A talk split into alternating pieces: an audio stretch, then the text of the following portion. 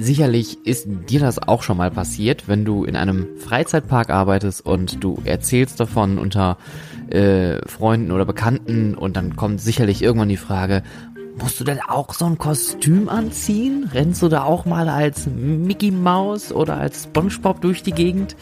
Ähm, das ist wahrscheinlich äh, ein bisschen Fluch und Segen äh, eines Jobs in einer Freizeitattraktion. Aber genau um diese Leute wollen wir uns heute mal kümmern.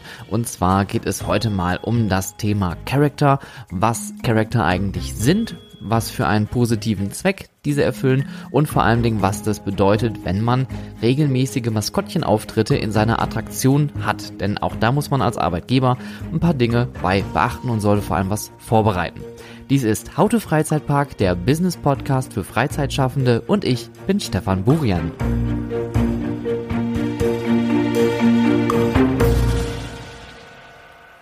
Die häufigste Frage, die man ja bekommt, wenn man erzählt, dass man sowas macht, also ein Kostümdarsteller ist in so einem kompletten eingeschlossenen Plüschballen, ähm, die häufigste Frage ist natürlich, ist das warm da drin? Oder so Dinge wie, kann man da drin überhaupt was sehen? Oder ist das nicht anstrengend? Das kann ich euch klipp und klar beantworten. Ja, nein und ja. Es ist unglaublich anstrengend. Es ist wirklich schwierig, sich in diesen Dingern zu bewegen. Aber es macht unglaublich viel Spaß. Und man kriegt vor allem den ganz viel positives Feedback manchmal auch negatives Feedback, weil es gibt ja auch Leute, die sich vor solchen kostümierten Darstellern ängstigen. Das gibt's ja auch. Ähm, aber die Leute, die das toll finden und gerade jüngere Personen, die finden das unglaublich toll. Und das macht einen irgendwie auch selbst glücklich, wenn man in so einem Kostüm steckt und bemerkt, man hat so eine positive Wirkung auf die Leute.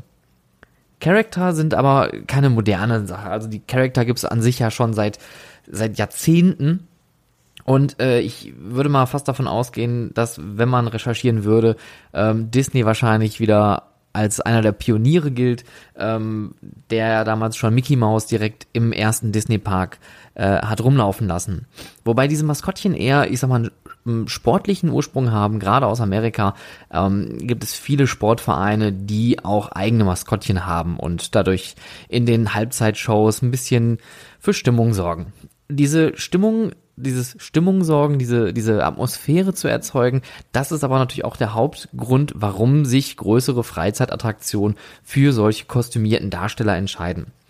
Und was ich persönlich sehr spannend finde, vor allem auch selber als Darsteller, der jahrelang in verschiedensten Kostümen gesteckt hat, ähm, was für eine Entwicklung diese Kostüme gemacht haben. Und man braucht sich ja auch nur ein lokales Beispiel anschauen. Wenn wir jetzt mal nach äh, Rust schauen in den Europapark, wie oft diese Euromaus sich verwandelt hat in den letzten Jahrzehnten und wie, ich würde jetzt nicht sagen realistisch, aber wie ansatzweise, ähm, naja, ich, mir fällt gar kein Wort dafür ein. Realistisch ist natürlich Quatsch. Natürlich läuft keine Maus durch den Park. Aber man erkennt menschlichere Züge an diesem Kostüm. Und das hat verschiedenste Gründe, warum das so ist. Ähm, und was noch viel, viel interessanter ist, ist die technische Entwicklung. Also nicht nur die Art und Weise, wie die Kostüme hergestellt werden und äh, wie sich die Darsteller darin bewegen können, sondern was diese Kostüme auch mittlerweile alles können. Es gibt Natürlich äh, bedingt durch diese, äh, durch LED-Technik gibt es viele Kostüme, die auch leuchten können. Es gibt Kostüme, die mittlerweile blinzeln können und die sogar sprechen können. Und das finde ich persönlich am, am spannendsten, diese artikulierten Köpfe oder articulated heads, wie man das äh, gerne formuliert. Und was noch viel interessanter ist, dass diese Technologie schon sehr lange existiert. Ähm, Disney hat, glaube ich, rund um die 90er damit angefangen, in einigen seiner äh, Parkshows schon solche artikulierten Köpfe zu haben. Aber wenn wir noch einen Schritt weiter gehen, sind es natürlich die Puppenspieler, die ähm, sowas schon eingesetzt haben und ähm, Jim Henson natürlich mit seinen großartigen Produktionen da nicht nur der Pionier, sondern auch der, der Godfather of all Puppets ist. Ähm, und die Kostüme hatten schon die Möglichkeit, durch Seilmechanismen, durch kleinere Seilzüge in den, mit den Händen die ähm, Kostümköpfe zu animieren. Das heißt, die Augen konnten bewegt werden durch das Bewegen von Fingern oder auch der Mund konnte geöffnet werden. Und ähm, das gibt's heute noch. Also wer von euch schon mal so eine Sesamstraßenshow in einem Freizeitpark gesehen hat, häufig werden diese Kostüme noch so gesteuert. Es gibt natürlich auch die Möglichkeit heutzutage das Ganze über Funk zu machen oder äh, wie Disney es macht, auch komplett über Funk, aber halt mechanisch-elektrisch. Ähm, und das ist wirklich gruselig, wie diese Dinger sich bewegen können. Dass man in einen Raum geht, Mickey Mouse steht dort und spricht mit ein. Das ist wirklich, wirklich Wahnsinn. Und äh, heute sage ich Wahnsinn. Ich glaube, vor gut 20 Jahren hätte ich wahrscheinlich noch geweint, ähm, ich kann mich an meine ersten Begegnungen mit äh, kostümierten Charakteren noch sehr gut dran erinnern. Das war damals in Amerika, da war ich vielleicht gerade so fünf oder sechs Jahre alt. Da war ich mit meinen Eltern in äh, Florida, in Orlando und natürlich waren wir in den Disney MGM Studios, also damals noch die Disney MGM Studios und dort gab es die, ähm, wer war das denn? Ich glaube, das waren die Turtles, kann das sein? Oder war das Universal? Ich kann das nicht mehr genau auseinanderhalten, wo die Turtles aufgetreten sind. Auf jeden Fall sind die mit ihrem großen äh, Turtle-Bus durch die Gegend gefahren und die standen plötzlich vor mir. Ich war Riesenfan und das Einzige, was mir eingefallen ist, ist natürlich anfangen zu heulen, weil diese großen, grünen, monströsen Viecher vor einem stehen und man hat natürlich so ein bisschen Respekt davor. Ähm nichtsdestotrotz hat es irgendeinen Eindruck hinterlassen. Ich bin jetzt nicht traumatisiert, aber so im Nachhinein ist das eine, eine, eine witzige Geschichte. Und ich finde heutzutage diese kostümierten Darsteller immer noch sehr spannend, sehr toll, ähm, wie viel Leben man in Freizeitparks, also und auch in äh, Indoor-Attraktionen schaffen kann durch das Auftreten solcher Figuren. Auch Lego ist zum Beispiel ganz groß da drin, die Minifiguren, die es normalerweise aus den äh, Modellboxen gibt, tatsächlich eins zu eins so in ein Kostüm zu übersetzen, dass man diese Minifiguren plötzlich lebendig vor einem stehen hat. Und das ist wirklich unglaublich, wie kreativ die Leute sind, was das für eine Art von Handwerk geworden ist, solche Kostüme mittlerweile herstellen zu können. Und ähm, natürlich hat sich dieses klassische Meet and Greet, also ein Charakter läuft durch die Gegend, man schießt ein Foto und das wart, oder auch die klassische Parade, äh, das hat sich alles im Jahre natürlich oder in den Jahren gewandelt und es gibt mittlerweile auch sogenannte Enclosed Meet and Greets, also komplette Räumlichkeiten, die nur für Meet and Greets hergestellt werden. Und das Spannendere ist hier an diesem Szenario die Kapazität. Natürlich möchte jeder da gehen wir jetzt mal nach Disney. Jeder möchte mit einem Charakter ein Foto machen und jeder möchte natürlich mit Mickey Mouse sich fotografieren lassen. Jetzt steht man also an Mickey Mouse Haus an und äh, die Schlange ist natürlich riesenlang, aber es bewegt sich ganz äh, stetig.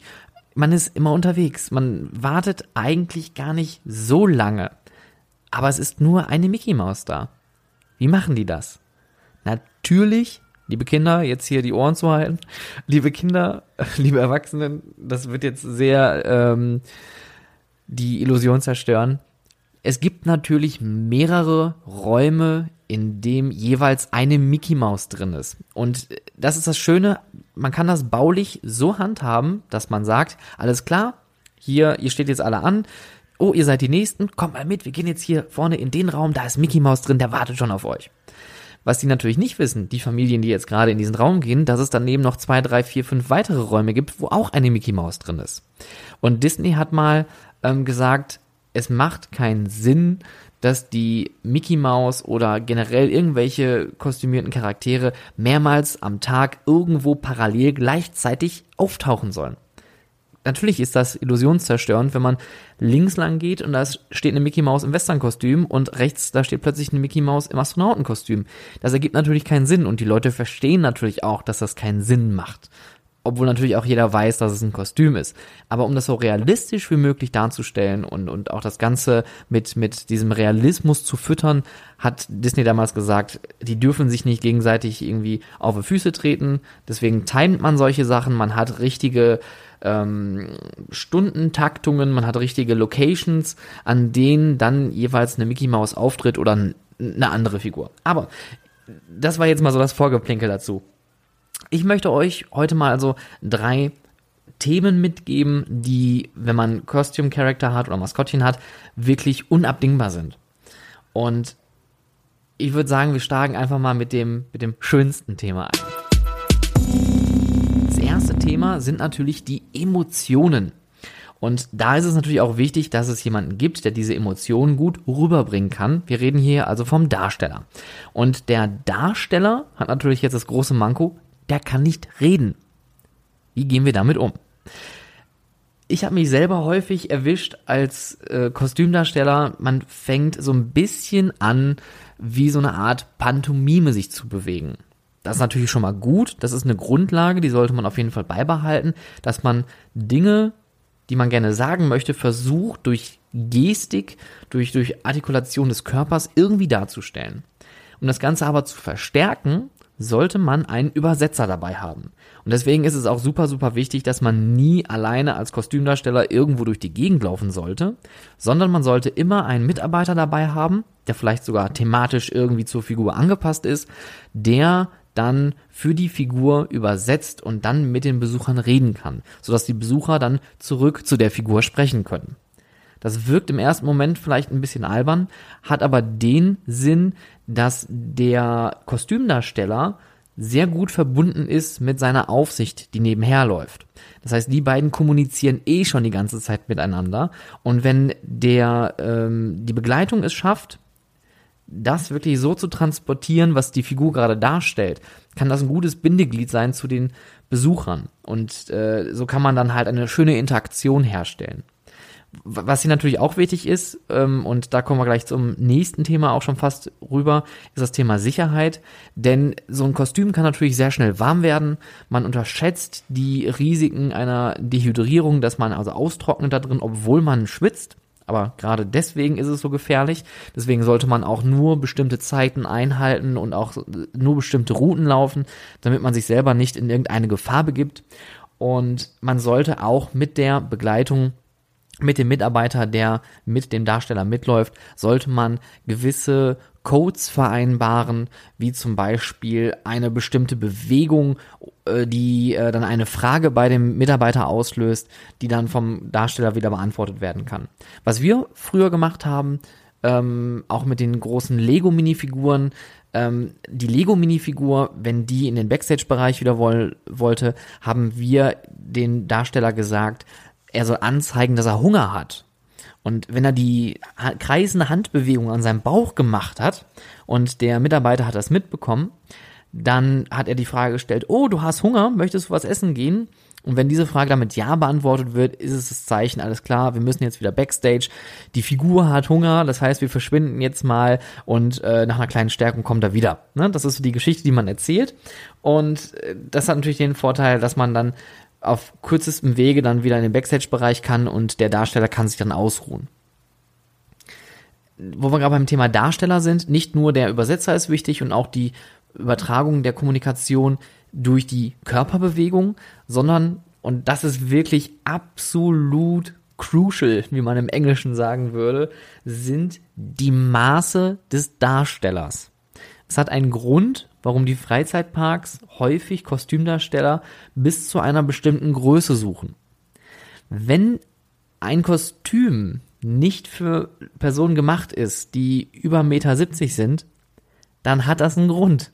Das sieht dann nicht mehr aus. Und wenn diese Figur, die dargestellt wird, eh schon größer ist als ein normaler Mensch, und darunter ist jetzt aber ein recht großer Mensch, dann könnt ihr euch vorstellen, wie sich das plötzlich nach oben pusht und man hat plötzlich irgendwie so einen zweieinhalb Meter hohen Teddybär neben sich stehen, das traumatisiert tatsächlich kleinere Kinder. Deswegen ist es wirklich wichtig, dass man die ähm, Körpergrößen, aber auch die Körpermaße einhält und auch darauf achtet, dass äh, das Kostüm darunter auch nicht leidet. Weil das ist nämlich der nächste Punkt. Zu große Personen könnten das Kostüm und auch das Innenleben des Kostüms beschädigen. Und da, da die Reparatur von solchen Kostümen in der Regel sehr kompliziert ist und dementsprechend auch sehr teuer ist, sollte man darauf achten, dass wenn man das entweder selber produziert oder produzieren lässt, dass die Maße, die man vorher angegeben hat oder die angegeben worden sind durch den Hersteller, auch wirklich einhält gerade schon erwähnt, das Thema Sicherheit ist natürlich auch ein Themenschwerpunkt, wenn man sich um das Thema Character unterhält. Äh, wie schon erwähnt, ähm, es gibt verschiedenste Gefahren, also Temperaturen ähm, zum Beispiel oder auch Wind kann wirklich äh, schwierig werden für ein Kostüm, denn das sind natürlich auch Windfänger und starker Wind kann natürlich dazu führen, dass der Kostümdarsteller Gleichgewicht verliert und dementsprechend umfällt und sich im schlimmsten Falle verletzt. Und jetzt denkt ihr euch, ja, aber der ist doch total in Watte gehüllt. Wie kann der sich denn verletzen? von außen mag es so wirken, dass es sehr plüschig ist, aber von innen kann es häufig sein, dass diese Kostüme auch ähm, Applikationen haben, wie zum Beispiel Plastikringe oder irgendwelche ähm, Unterskelette, die bestimmte Formen darstellen, damit das Kostüm von außen so aussieht, wie es aussieht. Und wenn man da drauf fällt oder irgendwie drankommt, dann kann das tatsächlich zu Verletzungen führen. Deswegen sollte man da aufpassen. Feuchtigkeit ist natürlich auch ein großes Problem. Es hat natürlich einen Grund, warum Maskottchen nicht bei Regen draußen sind. Diese Kostüme werden unglaublich schwer. Es fängt an zu stinken, wenn es so nass wird. Und derjenige, der da drunter ist, der sich gerade wirklich aufheizt von der Körpertemperatur, nass geschwitzt ist und dann noch mit im schlimmsten Falle Wind und Regen ähm, konfrontiert ist, der holt sich direkt einen weg. Gesundheit und Sicherheit bei Kostümdarstellern ist wirklich, wirklich wichtig, weil die Darsteller darunter, die sind das A und O und die wollen natürlich super performen und die wollen im Regen eigentlich natürlich auch ihr Bestes geben. Aber da muss man einen Schnitt ziehen und sagen, das Wetter passt gerade nicht. Die Kostümdarsteller müssen jetzt einmal wieder zurück in den Backstage-Bereich und aussetzen.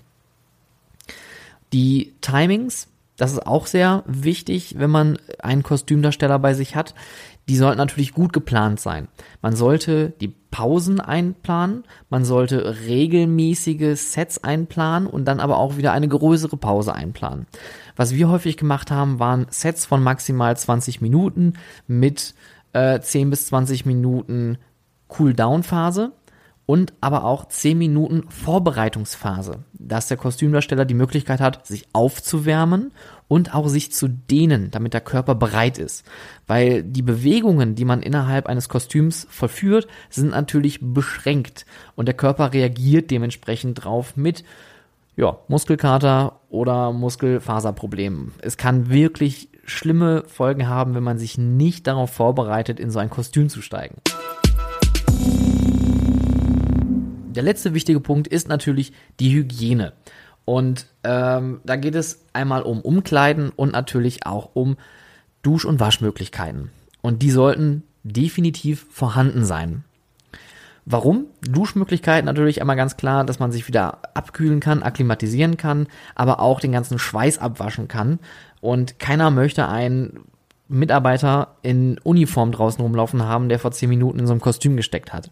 Das äh, ist nicht wirklich sehr angenehm. Und die Umkleiden haben natürlich auch den Sinn, dass derjenige sich in einer geschlossenen Umgebung schon mal aufwärmen kann, mental darauf vorbereiten kann und sich in Ruhe anziehen kann.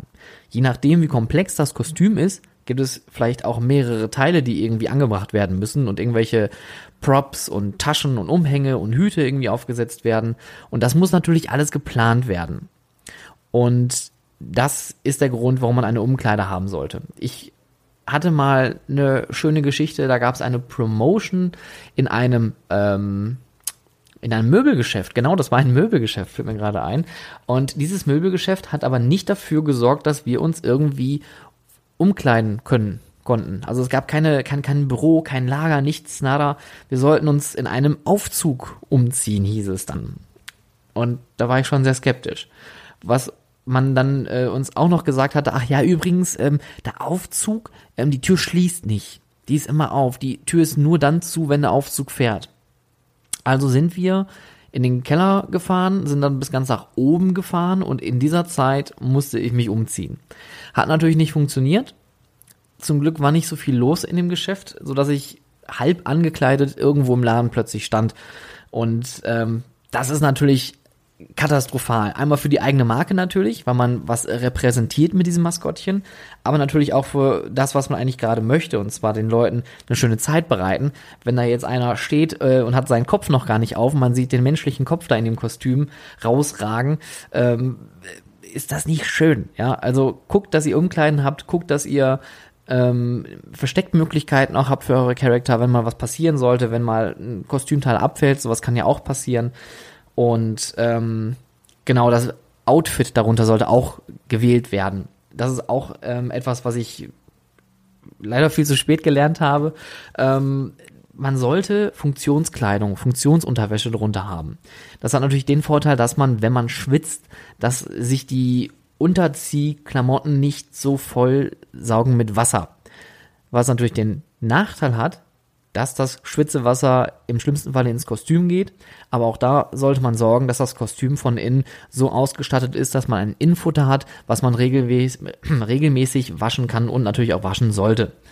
Und ähm, das Thema Hygiene ist natürlich auch wichtig für denjenigen, der da drunter steckt. Der möchte natürlich in kein vollgelaufenes Kostüm äh, von einem anderen Darsteller einsteigen. Also schaut, dass ihr auch mehrere Sets von einem Kostüm und auch von den Unterziehsachen habt und auch vom Infutter habt, damit die Mitarbeiter sich sicher sein können, dass sie in ein frisches Kostüm steigen und auch sicher und gesund bleiben.